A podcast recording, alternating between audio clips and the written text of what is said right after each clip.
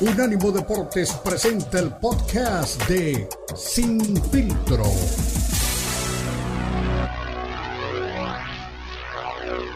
Año del Consejo Mundial de Boxeo y bueno, no hay, eh, pues yo creo que muchas dudas, no hay, eh, pues muchas sorpresas, de hecho no las hay. Eh, quizá uno por ahí que, que realmente no me suena todavía para esta nominación. Pero bueno, te lo, digo rápidamente, ¿no? ¿Quiénes son los nominados de Peleador del Año para el 2023? Terence Crawford, uno. Naoya Inoue. David Haney. David Benavides Jr., la flecha roja. Kenshiro Teraji, que es el menos popular. Y por supuesto, Saúl Canelo Álvarez. Así que es los seis peleadores que están, eh, pues bueno, eh, compitiendo eh, por el peleador del año en el Consejo Mundial de Boxeo, abrieron ya la votación para los aficionados para que definan, para que pues puedan votar por quien consideren es el peleador del año en el 2023. no sé qué te parece el listado, no sé si, si crees que es justo, meterías a alguien más por ahí. No, no, no. A ver, eh, me, queda claro que esto es. ¿Quién, quién hace el, listado, Cristian? Porque esto es de boxeo, ¿verdad? No de popularidad. Sí, el Consejo, el, hace el Consejo Mundial de Boxeo para que la gente vote. ¿Y eso dónde, dónde, dónde puede entrar la gente para votar? Eh, en la página del Consejo Mundial de Boxeo o las redes sociales, ahí encuentran las bases para la votación. Bueno, pues lo estoy buscando para, para verlo con más calma, pero bueno, pues ahí está, este, una vez más, Mauricio Suleimán eh, al frente de este, de este proyecto. Pero, pues no sé, a mí sí me parece que son tres por, por, este, por cada espacio, ¿cómo está la, la división? Son, exacto, son seis, eh, son seis eh, peleadores que están en esa, en esa categoría para poder votarlos. ¿Sabes, ¿Sabes qué me llama la atención? Que también hay una categoría de la pelea del año y ahí sí veo, yo creo que hacen, o sea, a pesar de, todo lo que hablaron, de que sí, que las peleas de Canelo, que históricas, pletóricas, espectaculares, pues no aparece ninguna eh, pelea eh, del Canelo en las nominadas a la pelea del año. Yo creo que, bueno, ahí sí estamos hablando de, algo mucho más creíble, ¿no crees? No, bueno, pues es que sería ya, o sea, eh, si, si, si, ponen una pelea del Canelo, con lo que vimos del Canelo en, en, este año, por Dios, sería, ya sería burlarse en la cara de la gente. Y la gente no es tonta, Cristian. A la gente no le engañas. No le puedes decir, eh, o sea, yo sé que hay muchos jilgueros del Canelo, ¿no? ¿Y, qué piensa la gente de ellos? ¿Qué piensa la gente del que dice, no, es que gran pelea, qué emocionante, el Canelo, el que, o sea, ¿te parece? O sea, yo sé que hay grandes narradores como Don Ángel Fernández que el partido más aburrido te lo hacía espectacular por su estilo, pero la gente no es tonta. No le puedes decir, y miren, el Canelo, aguerrido, pa'l frente, tirando gol. Eso no lo puede, no, no, es, no es cierto. No es cierto. La, última pelea lo puse yo en redes sociales y me criticó tu amigo, él no le sabe. Van a ser cinco o seis rounds tirados a la basura. Fueron cinco o seis rounds tirados a la basura y ya nos acostumbramos a que son seis rounds tirados a la basura del Canelo. Empieza a pelear a partir del quinto episodio. O sea, ¿eso te parece que lo puedes meter? Pues no, sería una burla y tendría mucho menos credibilidad del Consejo. Pero bueno, yo más de la, menos de la que tiene, yo creo que es complicado, pero bueno, es, es parte de lo, de lo que vemos aquí. Oye, mira, por cierto, te decía, las peleas eh, del año eh, que están nominadas, Dimitrios Andrade contra Benavides, creo que sí, está, está ahí muy bien. La de Heine contra Lomachenko, esa me parece que sería la pelea del año, ¿eh? Esa creo que sería eh, la pelea que puede estar, pues, pues nominada y que ganara esa, esa, categoría, porque la verdad que sí fue un, peleón. Luego las otras son, no digamos de mediana calidad, pero sí no tienen tanta, tanta eh, relevancia dentro del mundo del boxeo. Martínez contra Batista, o sea, Julio César Martínez contra Ronald Batista. Eh, Panterita Neri contra Jovanicia. eh, contra Yardí y Foster contra Hernández. Son las seis peleas eh, que están ahí compitiendo también por el premio a la pelea del año. Pero bueno, yo creo que el premio, si vamos a la lógica y obviamente también a lo que es la popularidad y, el acceso a la información, el premio tendría que estar entre eh, David Benavides contra Dimitrios Andrade y David Haney contra Vasily Lomachenko. Creo que son las peleas eh, más relevantes en esa categoría y que por supuesto entiendo deberían de eh, llevarse pues el premio a una de las dos. Mira, yo te voy a decir una cosa. Va a ganar Benavides la, la pelea del año, me parece. Y aquí no, no, no te voy a decir quién es el boxeador del año, pero Terrence Crawford está bien. Naoya Inoue está bien. David Benavides está bien. Este, Keishiro Teraji me parece que pues, también. David Haney. pero el Canelo no. El Canelo no. Me, parece que, o sea, te lo digo en serio, Cristian, no es nada personal. ¿Te parece que lo que hizo en el 2023 Canelo merece estar en esta, en esta terna? Pero pues dímelo de verdad. Yo no creo, yo no, o sea, yo creo que no, yo creo que no debería estar ahí, pero bueno, yo no soy el que decido. Y vamos a lo mismo, mientras haya gente, como bien lo dices, jilgueros o gente que se beneficia o gente que le gusta o que no tiene otra cosa más que hacer, pues bueno, el tipo estará ahí. Entonces, no es lo que me guste a mí porque yo no lo decido, sino bueno, lo que, lo que han decidido las personas que están encargadas de este premio.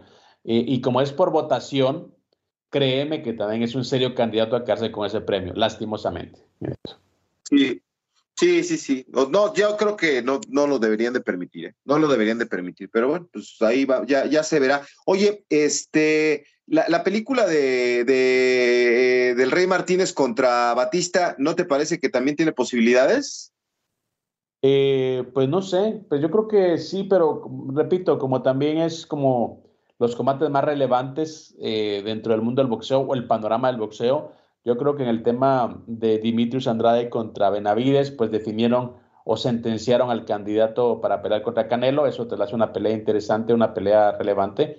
Y lo otro de Heini contra Lomachenko, pues era definir quién era el mejor de los de las 135 libras. Entonces yo creo que por lo que representaron para el año del boxeo, lo que representaron para el mundo del boxeo, creo que esos dos combates tendrían que estar ahí en la conversación. No te digo que los otros combates no fueron buenos, pero aquí, bueno, a mi juicio hay que juzgar eh, pues la emoción del, del, combate y lo que representó para el mundo del boxeo también.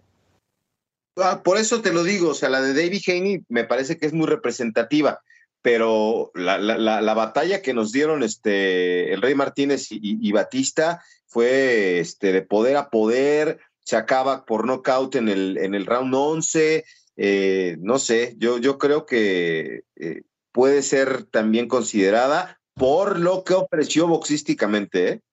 Ah, no, no, es, que están ahí por eso, están ahí por eso, están para que la gente vote. Te, yo te decía, pero como es por votación, yo te, te, comentaba que, bueno, las peleas que yo le veo más, más potencial para ganar la categoría son esas dos. Por cierto, ya se hizo presente también, también don René Zamudio, dice, ¿Cómo están mis chapines? ¿De qué me perdí, mi Cris? De seguro el Malinche y tal por cual Beto Pérez Landa sacó su veneno contra el más grande boxeador del mundo mundial, Canelo, ¿verdad? Bueno, no, no, no, no, no sacó veneno, mi estimado Samudio. Estamos aquí hablando de, de la realidad del boxeo, que no es muy buena, por cierto, y no es culpa de Saúl Álvarez, es, es pues culpa de la gente que lo dirige y, y culpa de la gente que lo, que lo ha podrido, ¿no? Porque realmente es un deporte muy lindo, pero bueno, lastimosamente cada vez tiene menos credibilidad.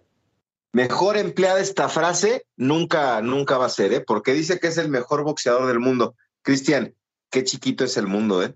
Qué chiquito es el mundo. Mi estimado Beto Brocaca, ese es un mundo, entonces tranquilo, tranquilo. O sea, para Sam él es el mejor del mundo, para él es el mejor de. Porque no le sabe, porque no le sabe, por eso es el mejor, porque no le sabe. Le sabe, lo que pasa es que le gusta echar también cuento, pues ya sabes, Samudio es, es, amigo, pues no, no, no lo trates mal, por favor, porque es mi charolazo también. Señores, una pausa, regresamos. Recuerden, esto es Sin Filtro.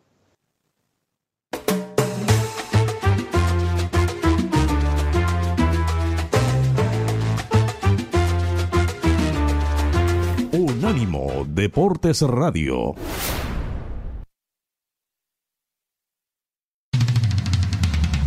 Visítanos en nuestra página de internet unánimodeportes.com.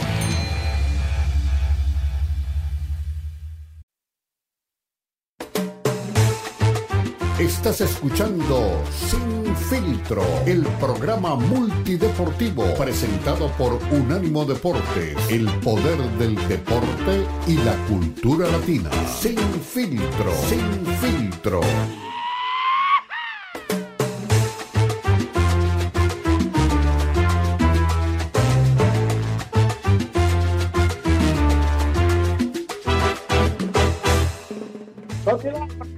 Somos Unánimo Deporte, lo mejor de la cultura del deporte. Estamos hoy con equipo completo ya en la segunda hora de este primer programa de viernes en el 2024 y con, bueno, la, la confianza, la presencia y la comunicación de la gente en redes sociales. Así que bueno, ya hablaba eh, René Zamudio, también ya hablaba eh, Diego Pérez, que son parte ya de la familia, parte del staff ya de Sin Filtro, están siempre en cada edición poniendo pues su granito de arena, ¿no? Con una opinión, con una, eh, con un debate, ¿no? Abriendo debate por cualquier tema y eso es importante para una tribuna abierta como lo es eh, Sin Filtro. Eh, mi estimado Beto, bueno, hablamos mucho del Consejo Mundial de Boxeo y a veces como que le cargamos bastante la mano al señor Mario Sulaimán, pero bueno, es que creo que son el organismo más recurrente, más presente en redes sociales y medios de comunicación. Es decir, bueno, más allá de lo que puedan hacer dentro del boxeo, hay que darles también el beneficio de la duda de que los tipos están presentes siempre, ¿no? Hablando cosas eh, buenas o malas, pero están hablando, ¿no? Como dicen por ahí, que hablen bien o mal, pero que hablen así, bajo esa mística, pues se mueve y se maneja el Consejo Mundial de Boxeo. Pues no sé, aquí me parece que siguen con el tema del aplausómetro y quieren este, meternos al Canelo hasta con el calzador. Pero bueno, pues yo espero que el juicio de la gente permita que, esto no pase, ¿verdad? La gente que sí. Pero si va a votar Samudio y sus secuaces, eh, tampoco, son como tres, ¿no? ¿Cuántos canelocas habrá en el mundo, sinceramente? ok, no le digas así, no le digas así a Samudio, mira. Por cierto, mira, ayer. Canelita.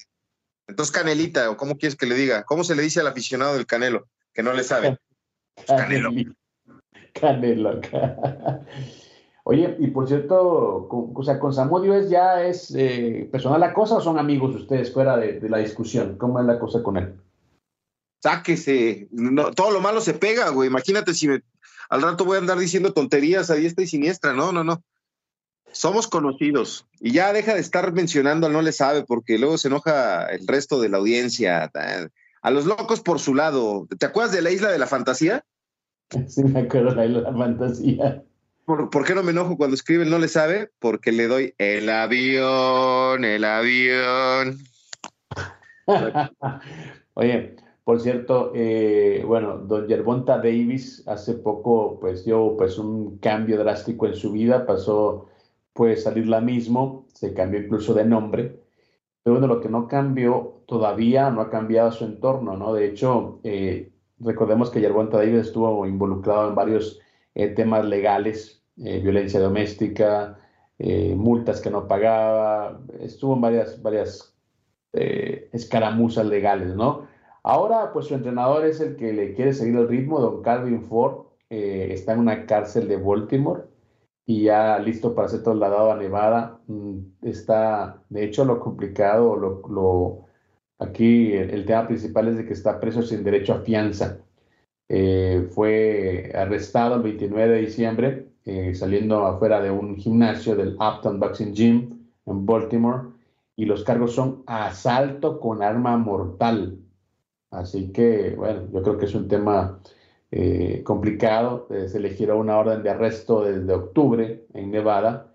Y bueno, eh, al parecer Calvin Ford, que es entrenador de Yerbonta Davis, está en un problema que yo creo no lo va a evitar o no le va a evitar llegar a la cárcel por el tema de delito y cómo lo manejan aquí las autoridades estadounidenses. Entonces, bueno, veremos cómo afecta esto a Yerbonta, que ya no se llama Yerbonta, pero para siempre lo será Bonta Davis y bueno, lo que es su futuro inmediato, si cambiará de, esquina, cambiará de equipo, pero el tema es que en este momento Calvin Ford pues está pues bajo la responsabilidad de las fuerzas de seguridad de Estados Unidos. y bueno, dice que el entrenador Calvin no es un tipo de persona que se mete en un montón de dramas, decía pues la gente que lo conoce. el socio, por ejemplo, de él, que Kenny Ellis, eh, decía, pues me, yo, yo, creo que es un malentendido, es un tipo inocente, él no ha hecho nada mal, pero bueno, veremos entonces ahora que está ya eh, pues, arrestado, ¿cómo, cómo, cómo se traduce esto? Dime. Oye, lo que yo no entiendo, y a ver si tú me lo puedes explicar, que tienes más años siguiendo los deportes de combate, eh, ¿Cómo está? Eh, digo, lo que me, parece interesante es que todo el mundo le sigue diciendo Yerbonta Davis, ¿no? Aunque ya se convirtió al Islam y todo eso. Bueno, quiero que me expliques una cosa, porque ahora es un nuevo campeón sin subir al cuadrilátero. O sea, ¿qué pasó?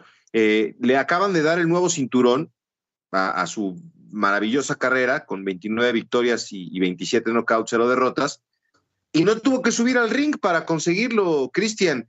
Ahora le acaban de dar un nuevo cinturón. O sea, él es campeón regular de, la Asociación Mundial de, Boxeo, ¿no? De peso ligero.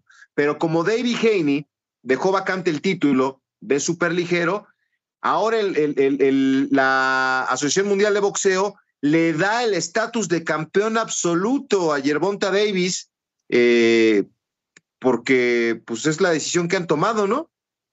¿Qué te parece? Bueno, es que cada organismo tiene sus estatutos. Eh, no había reparado en, en ese tema. Eh, bueno, lo que hablamos, ¿no? Eh, cada quien tiene pues su forma de, de manejarse, en este caso, pues la AMB. Y, bueno, sí está, estoy bueno, revisando lo que me dices, si sí tiene un nuevo cinturón, pero no, pues la verdad que ni siquiera tuvo que, que subir, se lo dieron Regularmente, o lo que se hace es cuando se queda un cinturón vacante, pues hay un, pues obviamente una pelea eliminatoria, una pelea por el título vacante entre los dos del ranking. Eh, pero de hecho, hasta incluso Yerbonta Davis, bueno, que ya, ya no se llama Yerbonta Davis, aunque en sus redes sociales lo sigue manteniendo así, dice, no quiero esto, quiero sangre, eh, después de que la AMB pues, le diera el cinturón o el estatus de campeón absoluto del peso ligero. Así que ni siquiera él está de acuerdo con eso, ¿no? Como que ni siquiera él eh, quería el cinturón, sino quería ganárselo como, como debería de ser. Y hay que recordar que la pelea entre Haney y Yerbonta Davis pues quedaba pendiente en las 135 libras y ahora están diciendo que en 140 podrían enfrentarse aunque en este caso supuestamente los dos se acusan mutuamente de evadir la pelea. Heini dice que Yerbonta no firma, Yerbonta dice que Heini no quiere firmar. Pero bueno, sí, ahora que, veía la noticia del nuevo cinturón para Yerbonta Davis, hasta él, que es el beneficiado, pues se pronunció en contra, dijo que no lo quería, que él quería sangre, no quería pues título de verdad. Eh, hasta él protestó, es que es así, pero eso te habla de un guerrero. Eh, me, acordé, eh, ahora que hace un par de meses estuvimos de feria, eh, aquí en Pachuca fui a la corrida de toros, no me acuerdo si te platiqué, estuve ahí en, un par de corridas de toros, fui a ver a Pablo Hermoso de Mendoza y pasó algo que ocurre de, manera importante, es muy raro en el, en el, toreo. Eh, acuérdate que para premiar a los toreros, cuando hacen una gran faena, si fue una muy buena faena, le dan una oreja del toro. Y si fue una de mayor calidad, dos orejas. Y ya cuando es un faenón, son las dos orejas y el rabo y el mayor premio es que indulten al toro, ¿verdad? Que, lo regresen vivo al correal. Bueno, ¿cómo se dan estos premios en el boxeo? Eh, en el, perdón, en el, en el toreo. Cuando la, la, gente está emocionada por lo que pasó, por lo que transmitió el torero a la grada, sacan un pañuelo, no sé si ha sido a corridas de toros, si te guste, Cristian, pero sacan un pañuelo blanco y lo agitan y eso presiona al juez para que dé una, una oreja.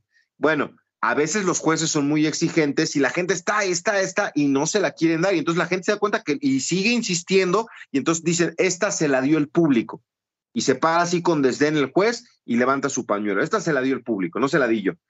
Bueno, hay veces que es al revés, que se emociona tanto el juez y no es tan bueno que le dan dos eh, orejas al torero y la gente lo reprueba y abuchea. ¿Y qué hace el torero? Devuelve las orejas. ¿Cómo? Las recibe de la autoridad que corta, le cortan las orejas al toro ahí, que es terrible también, digo ya muerto, se las dan en la mano al matador y el matador eh, las recibe, las levanta Y como hay un abucheo, una reprobación del público, se va a la orilla del ruedo y las tira. Y ya no las conserva. Porque luego las bañan en bronce y cosas así. Bueno, algo de lo que me han contado, pero las tira. Esa es la manera de decir, no estoy de acuerdo, no lo merezco. Y es lo que está diciendo este Yerbonta o como se llame, ¿no? Pero esto no es... Abdul Wakif. Abdul, Karim Abdul. Este, esto también pasó con Terrence Crawford, ¿eh? Y, aquí lo, importante es, es, decir, ¿no? Eh, ¿Por qué lo recibe este Tank? ¿Le podemos seguir diciendo ya no, ya Yerbonta? Usted dígale como usted quiera, la verdad que no nos va a decir nada. Para mí, Yerbonta Davis también. Mi Abdul. Bueno, deja David Haney vacante. Y hubo otro caso también, Cristian, recientemente, que no sé si lo tengas presente, pero Terrence Crawford este, perdió su condición de, campeón indiscutido en peso Walter por no defender, Welter por no defender el título de la Federación Internacional de Boxeo ante Jaron Ennis, que también pues, trae un récord importante de 31 victorias, 28 knockouts, y ahora eh, Jaron Ennis es el nuevo monarca. Entonces, cuando veas las barbas de tu vecino cortar, pon las tuyas a remojar, ¿eh? Agua, Saúl, ¿eh? No te vayan a quitar tus multicinturones por no querer pelear. Pero te digo una cosa, lo curioso es como con unos sí, con, uno, con otros no, ¿me entiendes? Eh, el tema de, Canelo, lo hemos dicho, lo protegen demasiado, o sea, lo protegen de una manera descarada. Eh, y por eso es que él, bueno, ya dice que él es el rey, que, que todos ya sabes que, eh, no quiero decir la palabrota, ya sabes que... Pela un chango en algadas, ¿no? ¿Cómo? Que pela un chango en algadas. Exactamente, tal cual. Entonces, pero bueno, es, es parte de lo que hay el boxeo. Yo siempre digo, antes de señalar a, a, Saúl Álvarez, hay que señalar el boxeo. ¿Por qué permite eso? ¿Por qué está en ese hoyo? ¿Por qué está en esa crisis? O sea, y vamos a lo mismo, la gente dirá, son necios, que sí, que el tiempo pasado nunca fue mejor, pero eh, antes eso no pasaba porque había más competitividad, más boxeadores. Eh, había siempre algunos que se eh, apartaban de la manada pero siempre había más posibilidades de, buenas, de buenos combates ahora, pero realmente las buenas peleas eh, no están pues, realmente eh, muy bien eh, promovidas, no están muy bien vendidas y las peleas pues más arregladas o más ad hoc son las que tienen el aparador más grande dentro del boxeo. Así está en este momento. Ah, por cierto, cuando regresemos te voy a decir lo que dijo Dana White también acerca del boxeo y de por qué él dice que les quitará el único pedazo que le queda al boxeo dentro de este eh, ambiente de los deportes de combate. Así que mucho ojo con el, con el boxeo, porque el UFC, como el tiburón, ya olió la sangre y quiere ir por todo dentro de los deportes de combate. Una pausa, ya regresamos.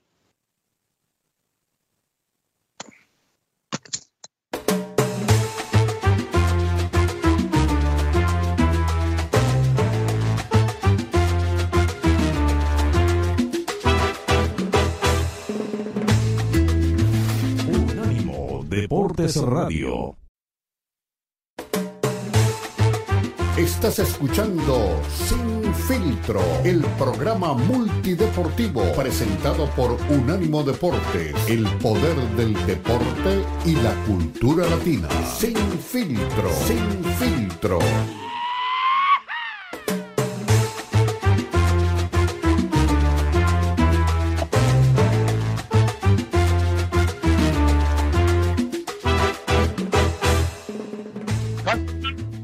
Somos Unánimo Deportes, lo mejor de la cultura y el deporte. Y bueno, mi Beto, eh, nos quedamos pendientes hace pues un buen rato, bueno, desde el arranque del programa de hablar eh, de la supuesta, eh, bueno, diferencia de opinión, de la diferencia dentro del equipo de Red Bull, diferencias que pueda tener Max Verstappen con Checo Pérez. Y bueno, no tuvimos pues obviamente la presencia de, nuestros amigos que se dedican a, la cobertura del automovilismo, pero podemos entender sin saber también lo que es el entorno, eh, la intencionalidad, lo que pasó en esta entrevista con Max Verstappen, si realmente existe, pues como dicen, mala leche o realmente es simplemente una entrevista que se interpreta de una manera distinta en este lado del mundo, ¿no? Sí, pues mira, es que la, verdad es que Eh, nosotros los latinos, Cristian, somos muy diferentes a los europeos. Y la verdad es que yo lo, he podido palpar en varias ocasiones.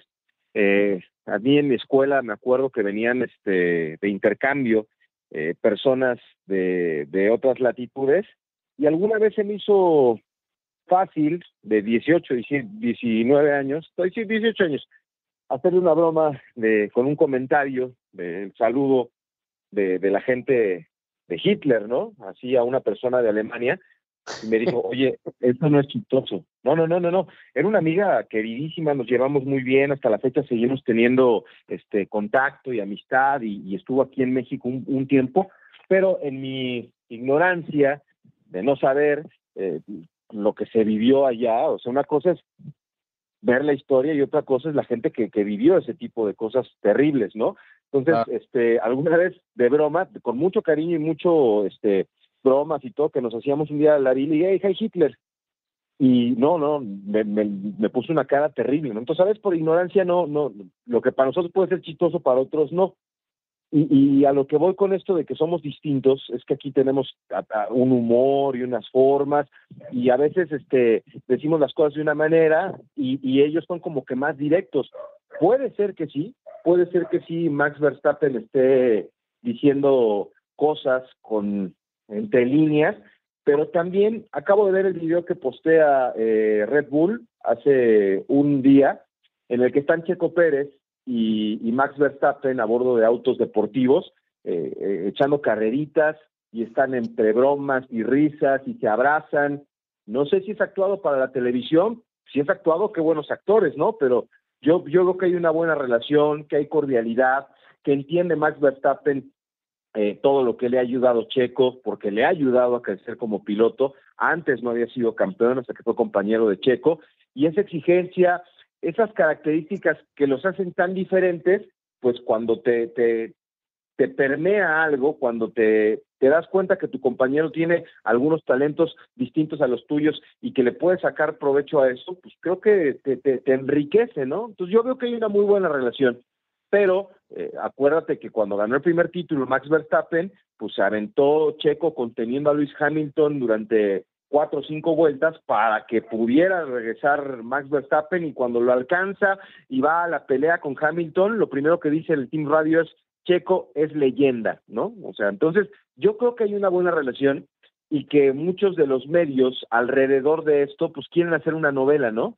De, de, de, lo que está pasando para tener más likes y para vender. Lo más importante es que Checo tiene contrato, va a seguir estando en la mejor escudería del mundo quiere pelear por el título y no creo que Max Verstappen se lo vaya a permitir, pero por su competitividad, por su calidad, y a mí me queda claro que tiene mejor auto, Cristian, pero bueno, ahí se verá, independientemente de eso, eh, y, que lo denosten algunos este, cangrejitos, que hay muchos en nuestro país, pero digo, aquí pues no, no, no lidia Checo con eso, porque hay un clamor popular por el piloto mexicano, realmente eh, hay pocos haters a, la inversa de, Saúl.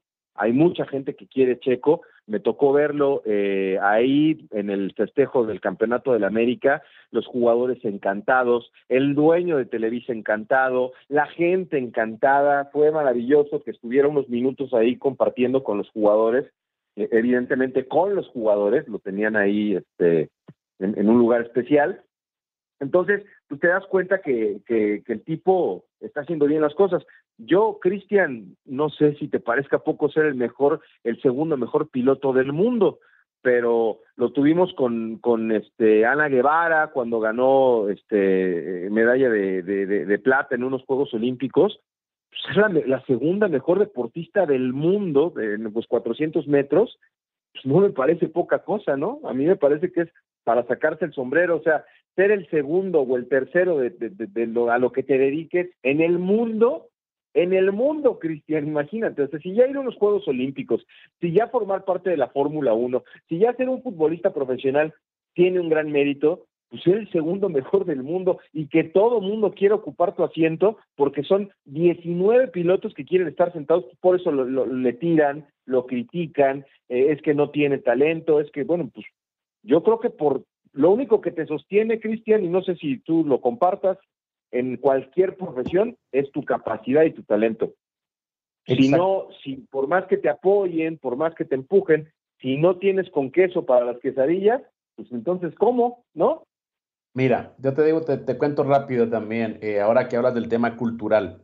Eh, yo trabajaba, cuando trabajaba en el UFC, tuve algunos problemas que antes yo, pues, los veía diferente, ¿no? Con el tiempo y gracias a mi hija, ella me explicó, pues, ella es latina, pero nacida en Estados Unidos, y cuando yo le comentaba, me decía, eh, me decía es que los americanos eh, o los estadounidenses, para ellos es, es, importante su personal space, su espacio personal. Y eso, ¿por qué me lo decía? Porque cuando yo estaba en el UFC, y acuérdate que tú y yo nos vemos, nos damos un abrazo, ¿qué onda? ¿Cómo estás? Eh, somos, como dicen los americanos, tochi, ¿no? Tocamos, nos, nos gusta tocarnos, ¿no? A los, a los, latinos, ¿no? En general, o sea, darnos la mano, abrazarnos, eso somos los latinos, ¿no? Yo llegaba a la oficina del UFC con todos mis compañeros eh, gringos y los saludaba igual, ¿no? Entonces yo sí sentía que se sentaban como incómodos, ¿no? Así que los abrazaba y ¿qué onda? ¿Cómo estás? Y bla, bla, bla, y echándoles bromas. Y, y de hecho te vas a reír, en una ocasión me llamaron a, a, a recursos humanos porque mis compañeros sentían que yo me burlaba de ellos porque siempre en la mañana se entraba cantando y silbando. Entonces en ese tiempo yo usaba los audífonos y entraba cantando y traía música, ya sabes, no salsa, lo que sea, llegaba contento a hacer mi trabajo. Y sí había chamba, sí, y había mucha presión porque el UFC se teje sobre eso, pero no quería decir que yo llegara de malas, ¿no? Entonces yo llegaba contento, silbando, y un día me llamaron, me llamaron a decirme que mis compañeros estaban incómodos porque, porque pensaban que me estaba burlando de ellos, ¿no? Porque entre tanto caos y todo, yo llegaba silbando. Eh, entonces yo lo tomaba mal, decía, no, eso se sabe, me tienen rollo, son mala onda, que me tienen envidia personal. Y luego mi, mi hija me, me, explicó, mira, es que para ellos es muy importante su personal space, o sea, no puedes entrar ahí a menos de que sea su familia, alguien muy cercano, y tú no eres cercano a ellos, eres compañero de trabajo. Entonces, y eres además un extranjero, entonces, ah, bueno, entonces ya lo como que lo dejé ir, digamos, lo aprendí. Y hace unos días estaba comprando un café con mi hija pequeña, que conociste cuando estabas aquí en, Las Vegas, y mi hija no sé qué me estaba diciendo, entonces viene un americano y, y, la verdad que viene, no me conocía y me, me, no, empieza a bromear, eh, ah, que tienes una hija pequeña, eh, porque el tiempo pasa muy corto, me abraza y me, me, me, abraza así muy fuerte y sí, la verdad que me sentí como, ahí sí que fue a la inversa, ¿no? Dije, qué raro alguien que, que no es de tu entorno que te abrace y se te acerque, como que no lo sientes tan, tan bien, ¿no? Entonces como que lo vi al revés. ¿A qué voy con esto? Que a veces no es lo que se dice, lo que se dice, sino cómo se dice. O sea, yo puedo hacer una crítica de una manera muy respetuosa dentro de mi entorno, dentro de mi forma de ser, que es lo que creo que está haciendo Verstappen. Eh, y sí, o sea, no queremos decir que está enojado con, con Checo Pérez, pero creo que si le preguntan quién es mejor Checo, tú vas a decir yo, soy el campeón, eh, obviamente él va a querer todo para él, porque así son los campeones, son los animales de competencia, quieren estar siempre primero, ganó dos, quiere tres, ganó tres, quiere cuatro, y ni modo, eso es pese eh, a quien esté enfrente y ni modo, si su compañero es el piloto dos, quiere que se quede ahí, es parte de la competencia. Y está del lado de Checo también, pues seguir creciendo dentro de sus posibilidades. Entonces, en este caso, eh, bueno, nos gana la pausa. Eh, las cosas que él decía era únicamente a la gente que piensa que están al mismo nivel él daba razones para que la gente entendiera que no están al mismo nivel. Y bueno, él lo explica de esta sí. forma.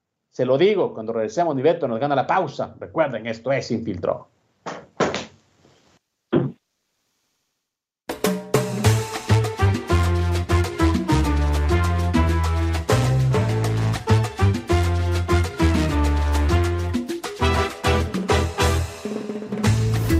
Unánimo Deportes Radio.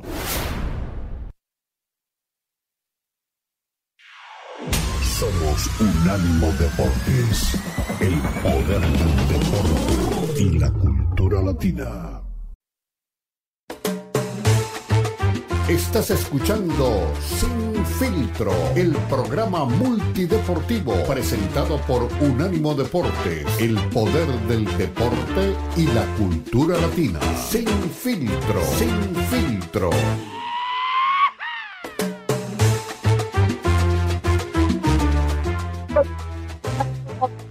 Señores, fecha 18, la última temporada regular en la NFL. Y rápidamente vamos con el coach Ricardo Bravo, que está también en otras asignaciones. para preguntarle duro y directo esta última fecha, mi estimado Ricardo, ¿a qué te sabe? ¿Quiénes son los últimos que suben al tren de la postemporada?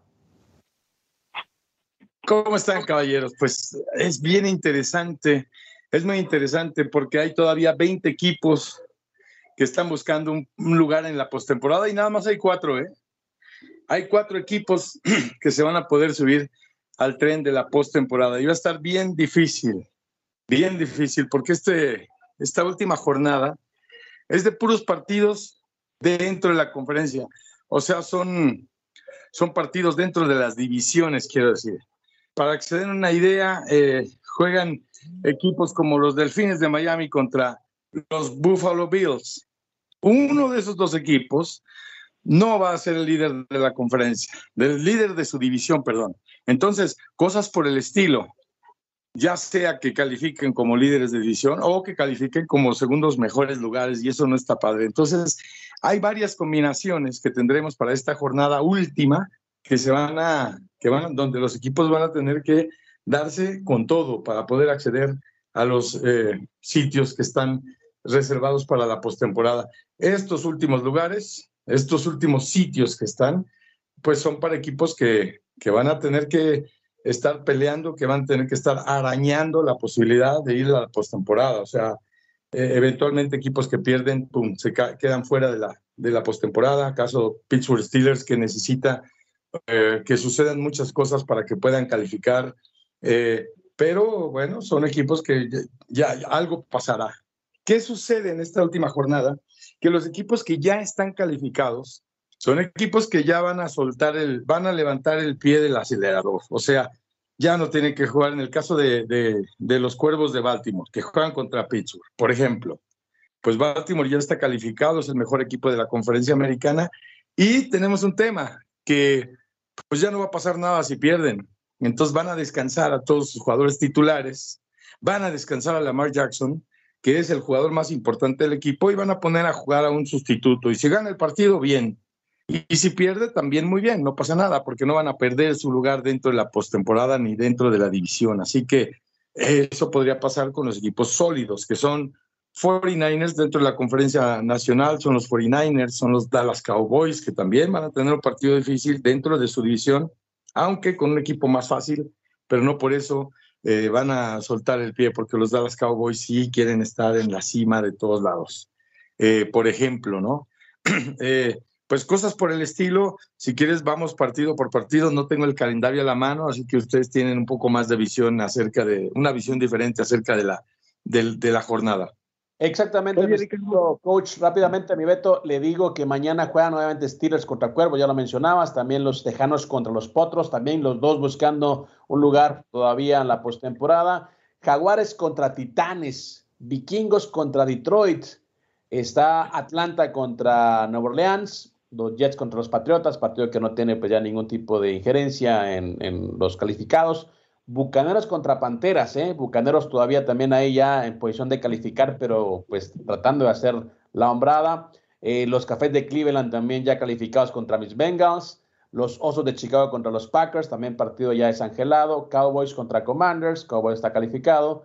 Los Broncos contra los Raiders, dos equipos ya eliminados de cualquier posibilidad. Eh, Filadelfia contra Gigantes, eh, Seahawks contra Cardenales, los Rams, tus Rams que están calificados también van contra los 49ers, partidazo también, Bills contra Delfines y también los jefes de Kansas City que han dicho que van a descansar a Patrick Mahomes contra los eh, Chargers de Los Ángeles, mi coach. Exacto, exacto. Yo no, yo no pondría a descansar a Patrick Mahomes porque Patrick Mahomes necesita seguir jugando. En este caso es diferente la situación a la de Lamar Jackson. Lamar Jackson sí hay que ponerlo a descansar, se nota, ¿no? Que está muy cansado, que está muy golpeado, ha tenido problemas de lesiones y Patrick Mahomes necesita un poco más de, mm, de ritmo con su ofensiva, de, jugar, dejar de hacer berrinche, dejar de hacer este, este tipo de aspavientos que no le hacen, que no le van bien a los jugadores profesionales. Pero bueno, eh, en el caso de San Francisco y los Rams, los dos están calificados, pero Rams tiene que ganar porque podría acceder a un mejor lugar dentro de la, de la siguiente fase y cosas por el estilo. Entonces, van a ser partidos bien interesantes. Unos, unos equipos se podrá pensar que van a tirar sus, su, la jornada última, como los Ravens, por ejemplo, que ya no pasa nada. Si van a la postemporada, eh, más bien ya están en la postemporada, pero no va a pasar nada con ellos si pierden y cosas por el estilo. Pero lo interesante de esto son todas las historias que están alrededor de los jugadores. Oye, pues acaba de llegar este, bueno, Brock Purdy, una de las grandes historias es Brock Purdy. Hace dos años era el jugador más irrelevante de la temporada. Lo escogieron al último en el lugar 260 y tantos. Y hoy por hoy es el mejor jugador y está listo ahí en, formado en la fila del MVP. Y si tantito me apuran, conociendo a la liga, le va a dar el MVP a Brock Purdy.